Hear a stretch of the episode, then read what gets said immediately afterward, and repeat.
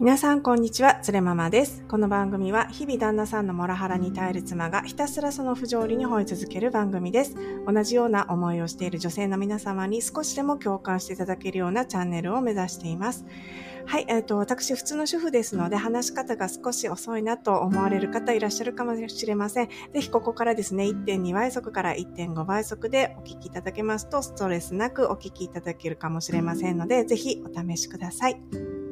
はい。えっ、ー、と、本日はですね、前回、あの、少し告知したんですけれども、リスナーさんからのね、お便りを初めていただきました。ありがとうございます。えっ、ー、と、このポッドキャスト、えー、4ヶ月、丸々4ヶ月ぐらいやってるんですけれども、初めて、えっ、と、リスナーさんからのお便りをいただきました。結構ね、あの、視聴回数はあると思うんです。もうすぐ2000回ぐらいなので、視聴回数はあると思うんですけども、やはりね、反応しづらい何せ、このポッドキャストの内容ですので、本当にですね、えお便りいただいたこと心からありがとうございます。本当に嬉しかったです。で、このテーマね、あの、リスナーさんの方がすごくね、えー、丁寧にお便りくださったので、本日はこのテーマでお話しさせていただきたいと思います。えー、モラハラ夫のことを誰に相談するべきか、理解してくれる人がいなくても、その辛さをアウトプットしてみるというテーマでお話しします。まずね、えっと、このリスナーさんからのお便り、少し長いんですけれども、本当にね、皆さん、あ、これ私かなと思うところ、すっごくあると思うので、えっと、読み上げていきたいと思います。えー、リスナーさんの腹ペコアオムシさんからのお便りです。え関東在住45歳、看護師5年目、夫46歳、長男高1、長女中1の4人家族です。結婚16年目でいらっしゃいます。モラハラに気がついたのは昨年夏、長男の進路についてです。あまりに息子の思いを無視した発言で今までの違和感がモラハラへと確信する出来事でした。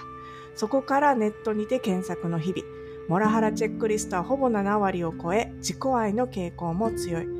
実母にも相談していましたが、ただの愚痴と受け止められ、なかなか彼の異常さが伝わりませんでした。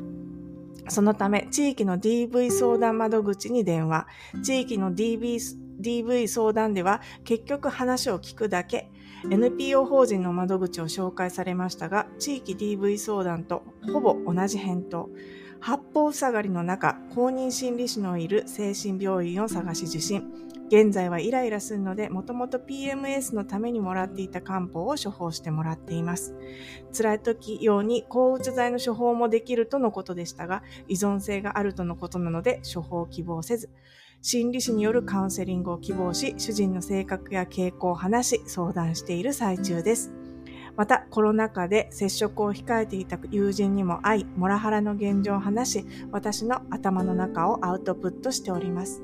そのような状態で、つれママさんのポッドキャストを見つけ、現在進行形でもらおうと生活をされていながら、日々模索される様子が伝わり、たくさんの切り口からモラハラを捉えていて参考になります。また、朝顔さんのような先輩の話も聞けて、本当に勝手に同志がいると日本から思っております。私もモラハラと分かった当初はもう沼にはまってしまい、ずっとそのことばかり考えてしまっていました。頭がおかしくなりそうでしたが、最近はやっとアウトプットできるようになったことと、自分軸で動き始めたことで少しずつ前向きに過ごせています。旦那とはどこにあるのかわからない地雷を避けるため、ほとんど話をしていません。ということでお、便りをいただきました。いや、本当にね、そうですよね。あの、本当に嫌なんですよ。大嫌いなモラハラを毎日してくる旦那さんと日々、過ごしてて、で、解決策のない、えー、日々をね、ただうつうつと過ごしてるって本当に頭がおかしくなりそうっていう表現、本当にそうでした。私も本当にね、うつっぽい時がありました。で、この腹ペコアムシさんはですね、結婚16年目でモラハラに気づいたと。ね、やはり気づくのに時間かかるんですよね。なんか辛いけど、なんでなんだろう。で、私もモラハラと気づいたのは今年の1月でした。はっきりとね、モラハラだって気づいたの、うすうすは思ってたんですけど、確信したのは今年の1月の結婚10年目。それまではもう旦那さんっていうのは単にね、心が通じない人なんだなと思ってたんですよ。で、話、でもそれでも、なんとかね、話し合いとか、あとはもしかして夫婦カウンセリングとかをね、受ければ解決できるんじゃないのかなっていうことをずっと思ってたんですよ。だから、いかにどうやって話をして、えー、解決しよう。この私の辛い思い、思いをしてるってことを旦那さんに分かってもらって、どうやって解決しようってことをずっと思ってたんですけれども、なんかね、やっぱり、この腹ペコ青虫さんみたいになんかきっかけがあるんですよね。腹ペコ青虫さんは、この旦那さんが、え長男さんの進路について、その息子さんの思いを無視した発言をされた。ね、これ結構、教育についてって、あの、意見の違いってありますよね。私ももらおうとだいぶ意見が違うんですけれども、なんかね、うちのもらおうは前のポッドキャストでも話しましたけども、長男について、特に男の子は、なんかうちの後継ぎなんだからとかね、時代錯誤したようなことを言い出すので、もうどうにも平行線で、あの、すごく苦労しました。まあ、ある意味、ちょっと、このなので、腹ペコ青虫さんは、この長男さんの進路について話し合いをしたときに、旦那さんがモラハラだって気づいたということでしたね。で、私もあるきっかけで、なんかどうしてもですね、夫が許せなくなるタイミングってやっぱ皆さんあると思うんですよ。なんか今までは喧嘩して解決して喧嘩して解決してっていう波があったんですけども、なんかね、なんかのきっかけでプツッと急に許せなくなるんですよね。もう一生許してやらないっていうような、なんか固い決意をするタイミングはがありました。私もそれから旦那さんと話せなくなったというか、あ、もう話すのやめようってこうシャッターを閉めた瞬間があったんですよね。でもこれではダメだと思って私も当初は友人ね、すごく仲いいあの LINE グループの友人がいまして4人いたんですけれども、で、こうやって本当に私も怒っちゃって旦那さんと話したくないんだけど、そんな時ってある？そんな時どうしてる？って言って、当時、あれは、えっ、ー、と、5年ぐらい前だったと思うんですけれども、一回相談したことがありました。そしたら、友達はですね、そうだな、みたいな、時間が経ったら解決してる気がするな、とかね、そのうち、あの、自然に何が解決だったかわかんないけれども、気づいたら、旦那さんと話してるな、とかね、あ、あるある、そんな喧嘩うちもよくするよ、みたいな感じでね、収まっちゃうんですよね。あ、じゃあみんなそうなんだ、みたいなね、感じで収まってしまうんですよね。で、他の友人にね、私結構友達に言う派なんですよ。もう自分の中で抑えきれなくなっちゃって言うんですけれども、そしたらね、意外ともらおうっていっぱい私の周りにいて、いやいやって、あ、私の、もらうの方が、もらうとはいいね、私の旦那さんの方がひどいよって言ってくる友達が多かったんですよ。例えばですね、なんかご飯を作ったのに、それを食べたくないからカップ麺食べてたよとかね。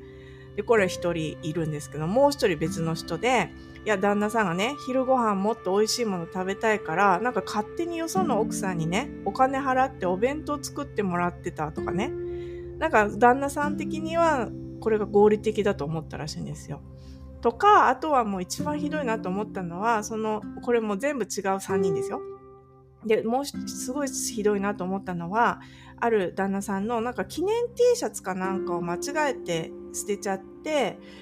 捨てちゃったらその旦那さんがすごい怒って、あのシャツどこやったのって、あ、なんか古かったから捨てちゃったって言ったら、で今から拾ってこいって言われて、それでそのシャツをゴミ捨て場まで拾いに行ったっていう奥様もいらっしゃいましたね。それドン引きしたんですけれども、でも見た目すごく仲いい感じの家族なんですよ。多分私の家族も他から見たらそう見られてると思うんですよ。で、旦那さんもすごく人当たりのいい人ですね。これモラオあるあるなんですけれども、でも家庭内ではそういったモラハラをね、皆さん受けてるんですよ。でも、そんなシャツをゴミ捨て場まで探しに行ったとかね、カップ麺食べられたとか、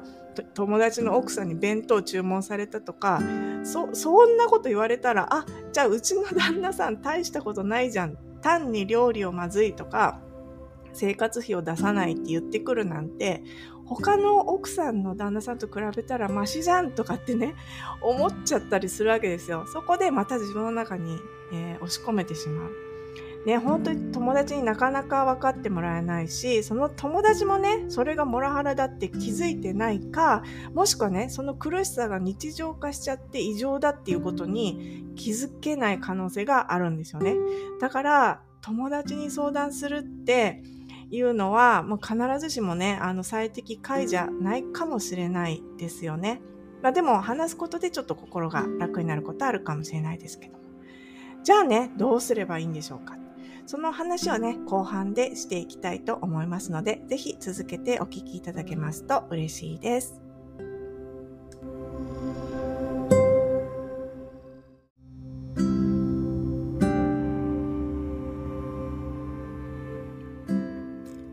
本日のテーマ、モラハラ夫のことを誰に相談するべきか、理解してくれる人がいなくても、その辛さをアウトプットしてみるというテーマで、えー、リスナーさんからのお便りをもとにお話ししております。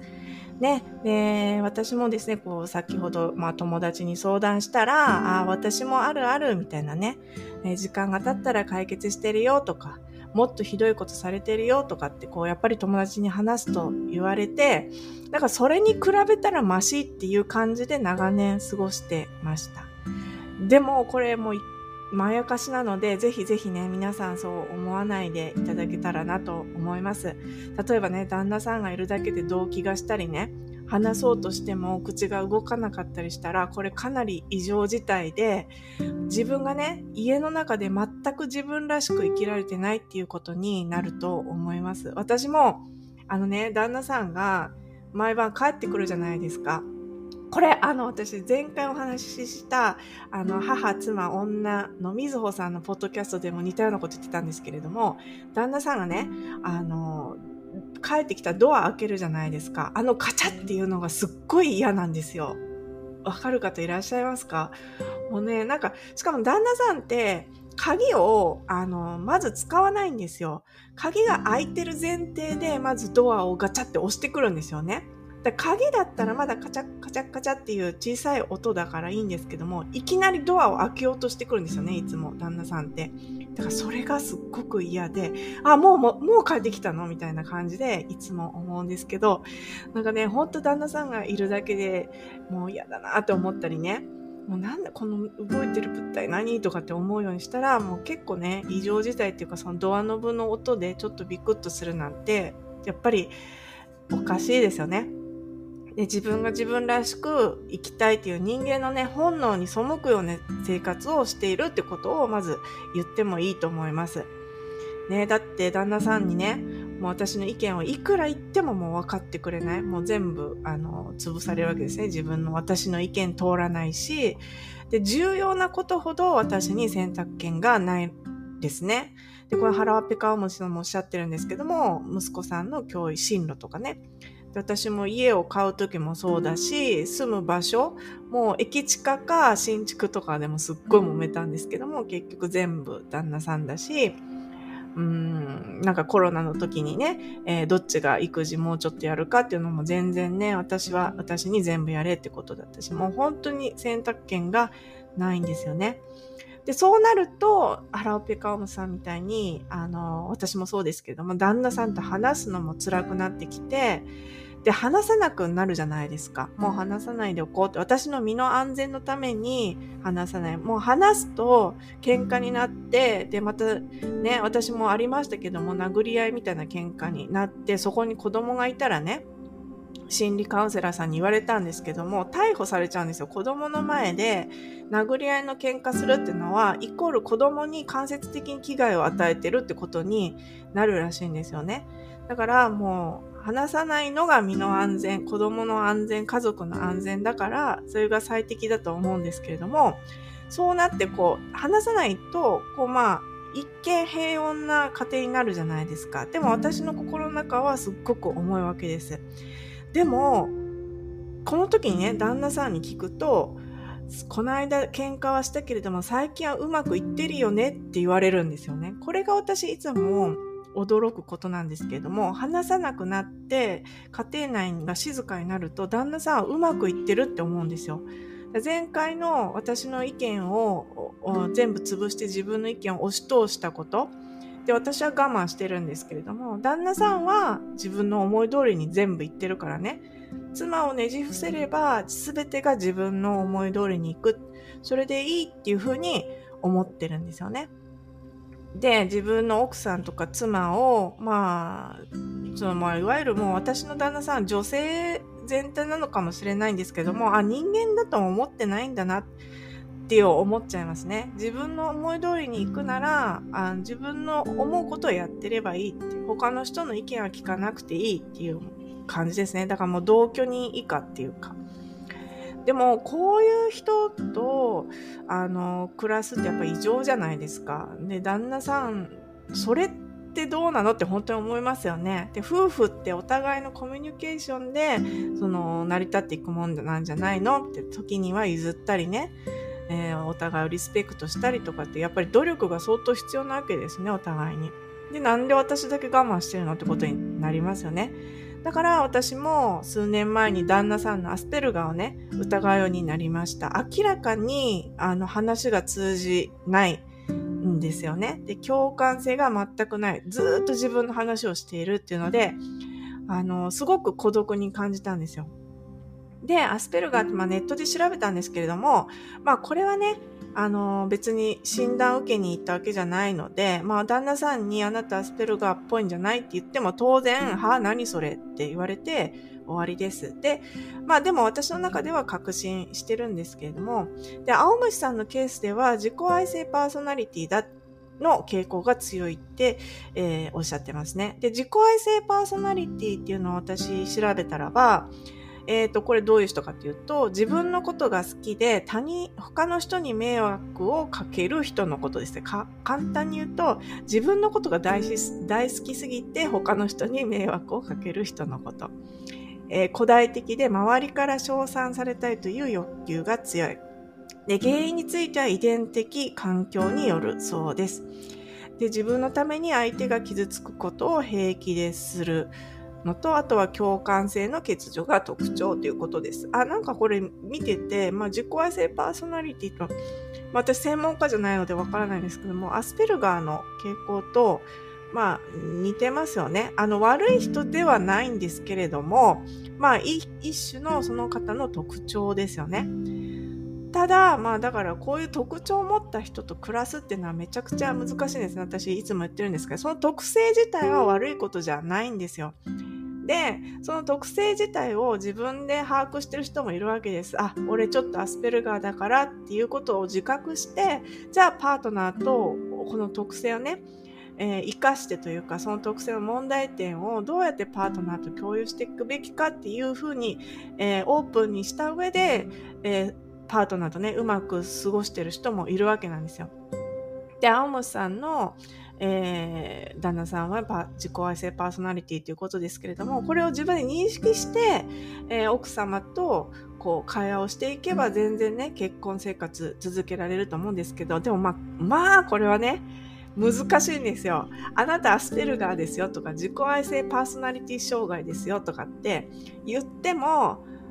まあ基本的には自分大好き人間、自分完璧人間だから、そんなことはもう却下ですよね。は、何言ってんのって、お前の方がおかしい。そういうことを言ってくるお前の方が人格障害あるだろうって言われて、まあおしまいなんです。ねじゃあどうすれば、だこういうね、特性を持った旦那さんいらっしゃるときに、まあどうすればいいかって、まあこう、先ほどね、友達に愚痴を言うのを、まあその時々では助けられるんですね。やっぱり自分の中のモヤモヤ、モヤモヤを吐き出せたっていう意味では、いいと思うんですけれども、ただね、こういうの嫌ってくる友達もいますよね。またあの人、愚痴言ってるみたいなね。あの人ほんとマイナスオーラ出してくるから近づくのやめようとかね。多分思われる人もいると思います。あの幸せなやっぱりご家庭、優しい旦那様をね、お持ちの方とか特にそう思うかもしれないですよね。ねだから私も、まあ友達に言ったりしてたんですけど、ある時やっぱり、ああ、なんかあんまりお友達にね、これ言うのも変かなって、ちょっとかわいそうかなとかって思って、あと自分がね、嫌われるかもしれないと思ったので、もう一個の手段としては、青虫さんもおっしゃってたんですけども、お金を払ってね、人に聞いてもらうっていうのもいいと思います。要はね、あの、心理カウンセラーとかね、えー、腹ペコ青虫さんも、えー、心理カウンセラーに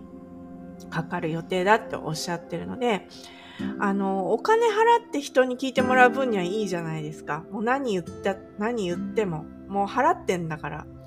で、私も1年ぐらい、えー、心理カウンセリング受けてたんですよ。でもそれがね、で、毎週1回やってたんですけれども、それがね、本当に当時の頼みの綱でした。私の、え、ー、と、心理状態を保つ、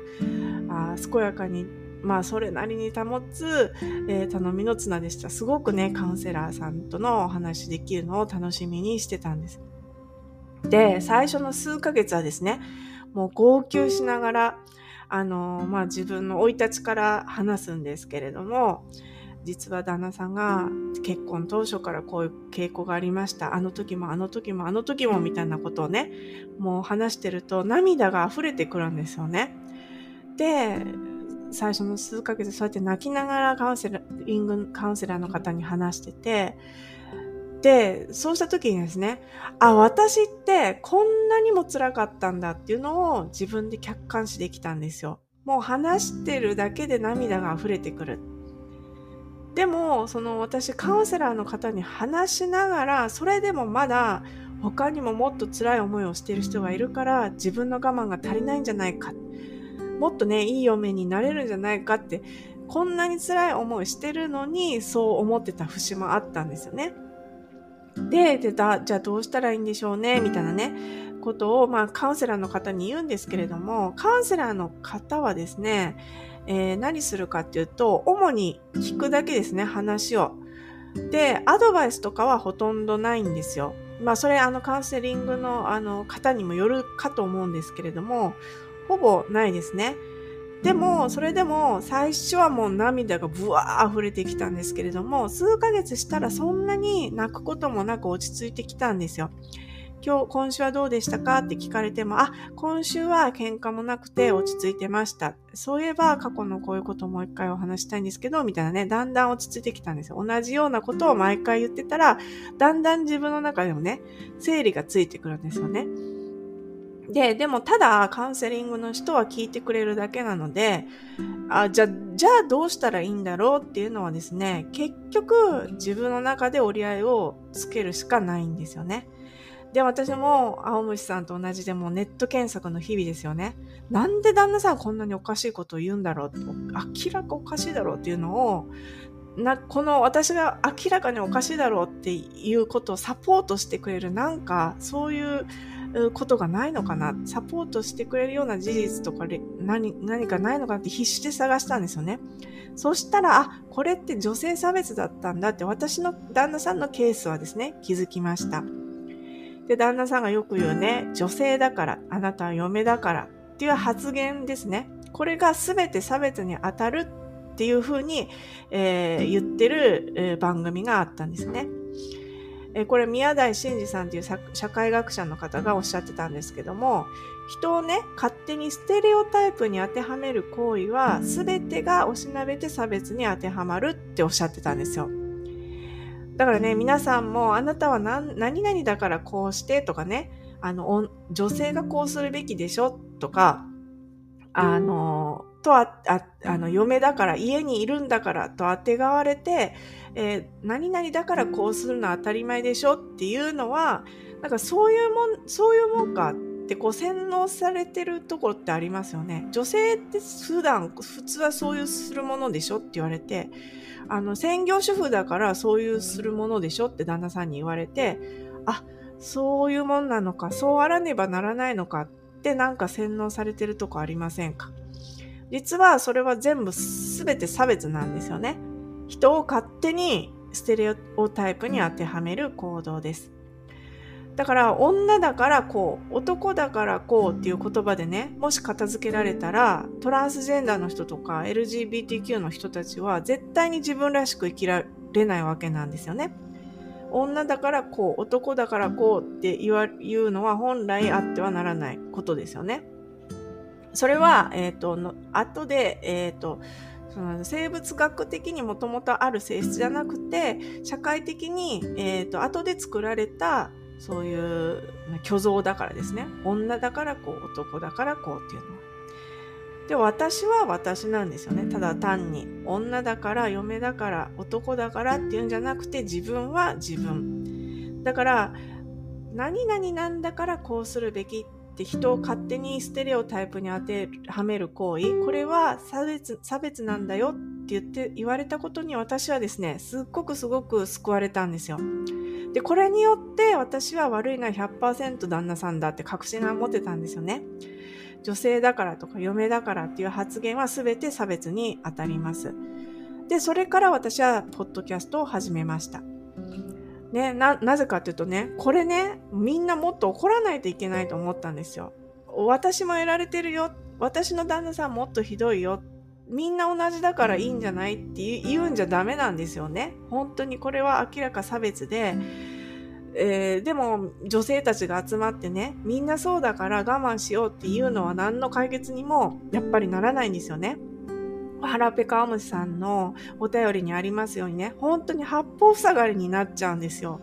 どこに行っても、まあそういうこともありますよね、みたいな感じになる。で、女性たちがね、家の中で八方塞がりになって、誰にも助けてもらえてないっていうのが私は異常事態と思ったわけです。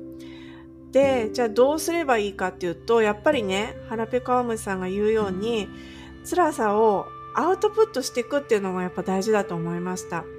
まあ、友達に、まあ、もしすごく理解してくれるお友達がいらっしゃるんであれば、お友達でもいいと思います。あと、カウンセラーとかね、ポッドキャストとか、えー、私みたいね、もっとポッドキャストが嫌だったら、その自分の声をね、録音して自分で聞いてみるっていうのでもいいと思います。私ね、あの、旦那さんとの、あの、喧嘩を録音したことがあったんですよね。ポッドキャストでも話したんですけれども。それで、あの、自分の発言とか聞いてると、めっちゃかわいそうなんですよね、自分が。めちゃくちゃかわいそうやん、これと思って、生活費は出さないとか言って、えー、でも家族なのにとかっていう自分が言ってるわけですよ。これもう本当親が聞いたら泣くよっていうぐらいかわいそうなんですよね。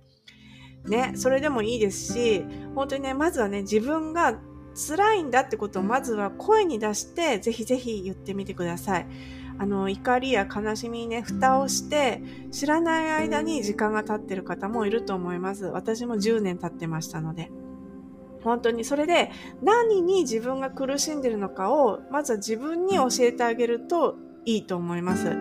本当にね、言葉と涙がね、溢れてくると思いますね。で、そのうちに私は、それを私は多分心理カウンセラーの方に向けてやってたんだと思うんですけれども、話すたびに出ていた涙の量がだんだんと落ち着いていきました。ね、で、これが一個なんですけども、まあ、それでもう一方でね、で、もらおうって何なんて話をね、一応ちょっとしておきますと、まあ、自己愛なのかね、アスペルガーなのかわかりませんけれども、これをね、あの、昔の心理学者、あ、心理学者で精神科医のオーストラリアの方なんですけども、フロイトという精神科医の方の言葉を用いて、ちょっとね、えー、面白い記述があったので説明してみます。ね、こういう感じの、まあ、モラオみたいなかん、モラオ、ハラペカオムさんとかは私の旦那みたいなものをですね、フロイトさんは、えー、こういう精神的な状態を神経症っていう風に、えー、名付けてました。で、神経症、なんでもらおこういう風になっちゃったのかなっていうのをフロイトさんが説明するに、ある特定の発達段階への固着と過去の精神状態の反復だっていうふうに言ってるんですね。どういうことかっていうと、神経症っていうのは過去に満たされなかった願望に執着して、いつまでもそれを満たそう満たそうとしている反復であり、何とかしてもう一度トライして、今度こそは満たそうというやり直しの心理が働いている状態でもあります。言い換えると、過去に失敗した欲求の満足にもう一度挑んでるっていう見方もできるってことなんですね。だからもう周りが被害を受けるわけですよね。あなたの過去のその失敗知らんと。それをあの子供なりね、私に押し付けないでくれっていうことになるのかもしれませんね。だから腹ペコアムスさんの旦那さんみたいにやったら教育についてね、口を挟んでくるっていうのもあるのかもしれません。自分、過去の自分をもしかして投影してるのかもしれないですよね。で、フロイトさん曰くやっぱりこういうのは無意識の領域で起こるので、本人はそれを意識することが非常に難しいと。で、これを本来的に治療するには、その自分の力では気づくことのできない無意識的な願望の抑圧とか、過去にこだわり続けている心理の動き、や経験をこう自分の力で明らかにしていくことだと言います。なんでこうやって執着してしまうのかっていうのを自分の前頭前野を活性化させてもう一回考えなきゃいけないってことですね。本来はもらおうがこれはやんなきゃいけないことです。でもね、これはもうやってくんないんですよ。もらおう難しいです。私は何回も言いました。カウンセリング一緒に受けようって。でも、そんなの必要ないってな、ね、小島、小島さんばりに言ってましたから。ね。そんなもらおうのね、えー、実はね、もらおうが神経症って言いましたけれども、受け皿になっている私たちも、カサンドラ症候群っていう一種の神経症になってますよね。もうこんだけうつうつしてるんですから。もらおうのから被害に受けて私たちも、えー、神経症になってると。ね、で、この神経症の対処方法、もらうが無理なら私たちでやりましょうって、フロイトさんが提唱している対処方法があります。で、これ、腹ペカオムシさんのお便りを読んでも確信したんですけれども、やっぱりですね、何かね、自分を表現するもの、何か自分を表現するものを形にするっていうのがとってもおすすめですね。ね、あの、フロイトさんが一個おっしゃってるのは、この神経症っていうのを克服するにはですね、その想像を形として表して、他の人と空想内容の価値を共認することで大きな現実的な満足や利益を得られる。いわゆるなんかアーティストって言われてる方たちなんですけれども、その方たちはですね、多くの人たちが無意識的に抑圧している願望を呼び呼び覚まして、その願望を作品を通して象徴的に満たしてくれると。だから、こういったまあ抑圧された感情を、えー、芸術的な創作とかスポーツ、音楽などの分野で満たすと。で、こういうことをするのを昇華っていうらしいんですよ。本来的にはそういうちょっと抑圧された経験とかがあると神経症を発症してしまうんですけれども発症しない人がいると。そういう人っていうのは、こういうふうに自分の抑圧された願望を何か形にする。まあ、アーティストとは言わない、まあ、スポーツとか音楽とか言わないまでも、何かを形にする。だから、これの、これの一つとして、えっ、ー、と、自分の苦しみをアウトプットしてみるってことですよね。で、私の場合はこのポッドキャストとか、えー、ハラペコアウムさんの場合は、えー、実際にこうやって私にコメントをくださったりとか、お友達に話したりとか、そんなことでもいいと思います。先ほど言ったように自分の声の録音してみるのとか、日記にね、書いてみるのとかでもいいと思います。あとは、えー、なんか作るの創作活動とか、料理とかね、自分の趣味でもいいんですけれども、何か自分をこう形にして表現できるのを見つけて、やっぱりね、実感をね、潰していくしかないって私は思いますね。でね、なんかこのよ、このなんか解決策って、まあ根本的な解決策に全然ならないんですけどね、モラオが傍らにいますから。でも、もうほんと、もうとっくにやってるよって方もね、すっごくたくさんいらっしゃると思います。もうなんとか自分で対処方法を見つけてややってられる方たくさんいらっしゃると思うんですけれども、で実際ね、私はポッドキャスト始めて、本当にね、旦那さんが全く気にならなくなってきたんですよ。最初は話す、話さなくするのが辛かったんですけども、自分がやりたいことがどんどん増えて、もう旦那さんが目に全く入らなくなりました。で、ハラペカアーモンさんもおっしゃってるんですけれども、自分軸で動くことで変わったとおっしゃってますよね。で自分の辛かったことを友達にアウトプットしてますと。で、やっぱり自分の軸をね、忘れちゃうんですよね。旦那軸になっちゃうんですよ。私たち優しすぎて。ね。もうね、たくさんもう自分を表現できるものって何かね、もうやってらっしゃる方もいっぱいいると思うんですけれども、一緒にね、頑張ってやっていきましょう。ね、何かこう無意識に抑圧されている願望を自分の中から呼び覚ましてね、何か形にしませんか？もう、ポッドキャストね、始めてくださっても全然いいと思います。ツイッターやってもいいんですけれども、ちょっとモラハラ界隈の人、ちょっと怖いかもしれない。ちょっとね、あの、モラハラにどっぷり浸かるっていう意味じゃなくて、そそれを形を変えて何かを、えー、やるっていうのがおすすめかもしれないですね。で、私はこれ、ポッドキャスト、えー、やってますけれども、えー、あと、家事、育児の見える化プロジェクトも頑張ってます。えっ、とですね、で、これもあるんですけども、普段のこのポッドキャストのツイッターアカウントを概要欄に貼っておきますので、ぜひぜひね、えー、どなたでもフォローしていただけますと嬉しいです。えー、ぜひね、えー、またお便りお待ちしております。まるっとね、一夜かけて皆さんの状況について、これからもお話しして、みんなで、えー、共有させていただきたいと思ってます。で、えっ、ー、と、ポッドキャストのツイッターアカウントでしたら、えー、細かいことメッセージいただくのにとても便利かなと思います。一応ね、家事、育児の見える化プロジェクトのアカウントも貼っておきます。ポッドキャストから来ましたと言っていただけましたら、どなたでもフォローしていただけますので、またね、えー、ご確認いただけますと嬉しいです。本当にね、皆さん大変ですけれども、本当にモラハラの渦の中に毎日いるっていうのは、本当にうつつしとしたえー、大変な日々ですけれども、なんとかね、育児と目指して皆さんで頑張っていきましょう。はい。それでは本日も最後までお聴きいただきましてありがとうございました。皆さん、モラハラに負けないで旦那さんよりも幸せで豊かな人生を送っていきましょう。それではまた次回です。